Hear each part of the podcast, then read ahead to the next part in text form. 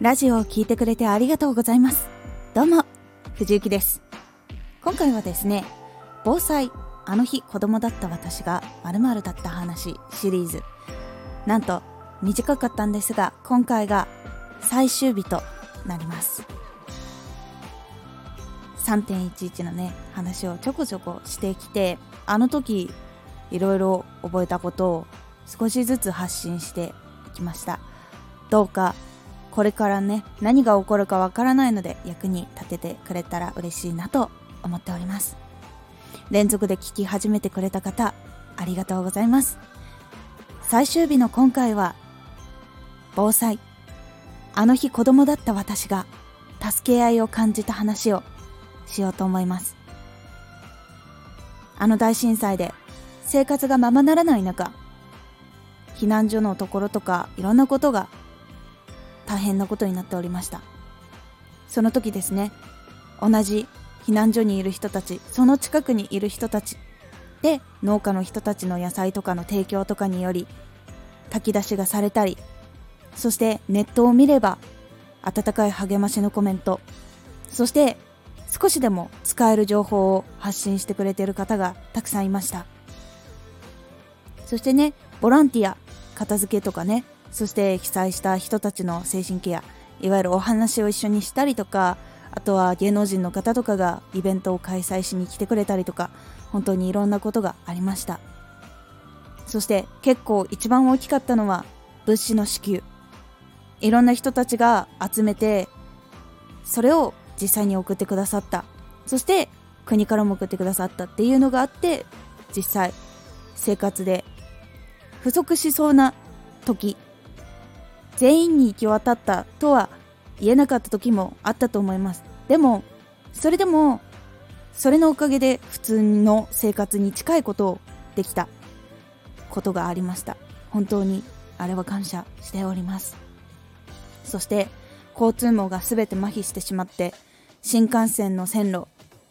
線路とあと電線かな。そして高速道路道路自体が崩れてしまったところがあったのでそこの修復。で空港のね整備。飛び立つところ着陸するところの整備。これをしてくれた方のおかげで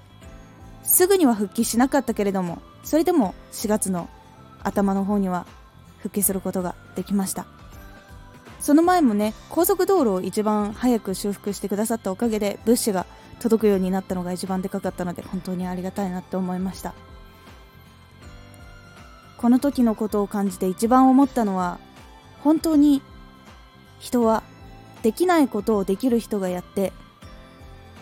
そうやって助け合っているんだなと感じました。3.11から日が経つといろんなものが不足したりとかねいうのもあったけれどもそれも大丈夫だったしそれ以外でね支え合ってメンタルを自分たちで一生懸命前を向こうってもしくはその悲しいことを辛いことを少しでも分け合って一旦思いっきり泣いてそれで少しずつ前を向こうっていうこともできました。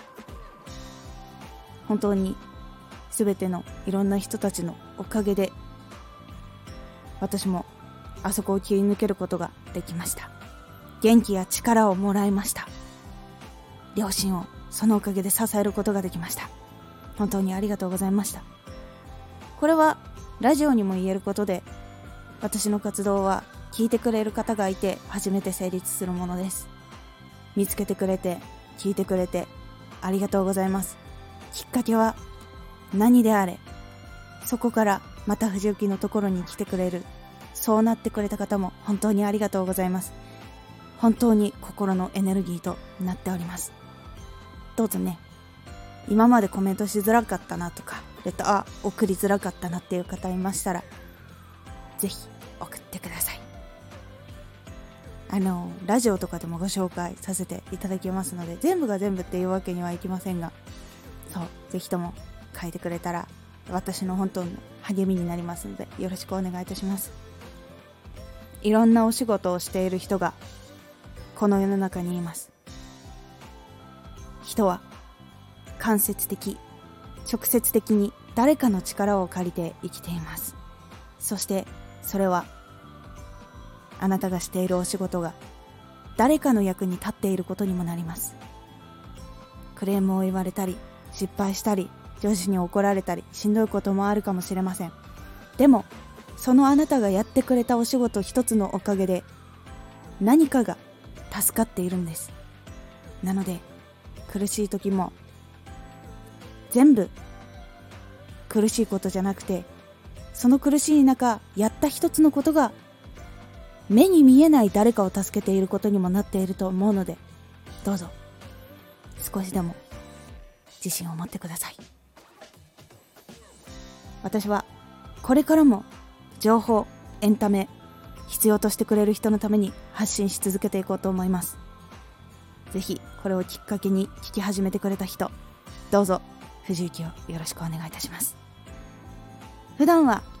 声優時代の経験を生かして初心者も発信者になれるラジオを放送中です。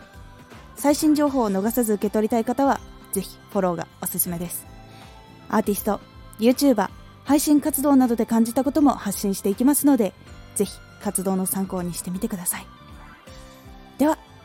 またのラジオでお会いしましょう。また。